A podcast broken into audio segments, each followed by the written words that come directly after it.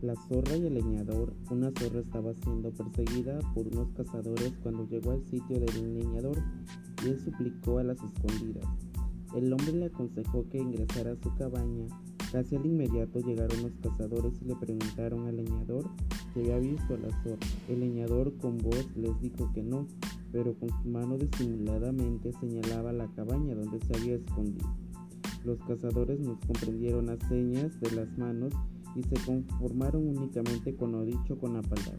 La zorra al verse marcharse salió eh, silenciosa sin decir nada al leñador. El leñador le reprochó que, a pesar de haberla salvado, no le daba las gracias, a lo que la zorra respondió.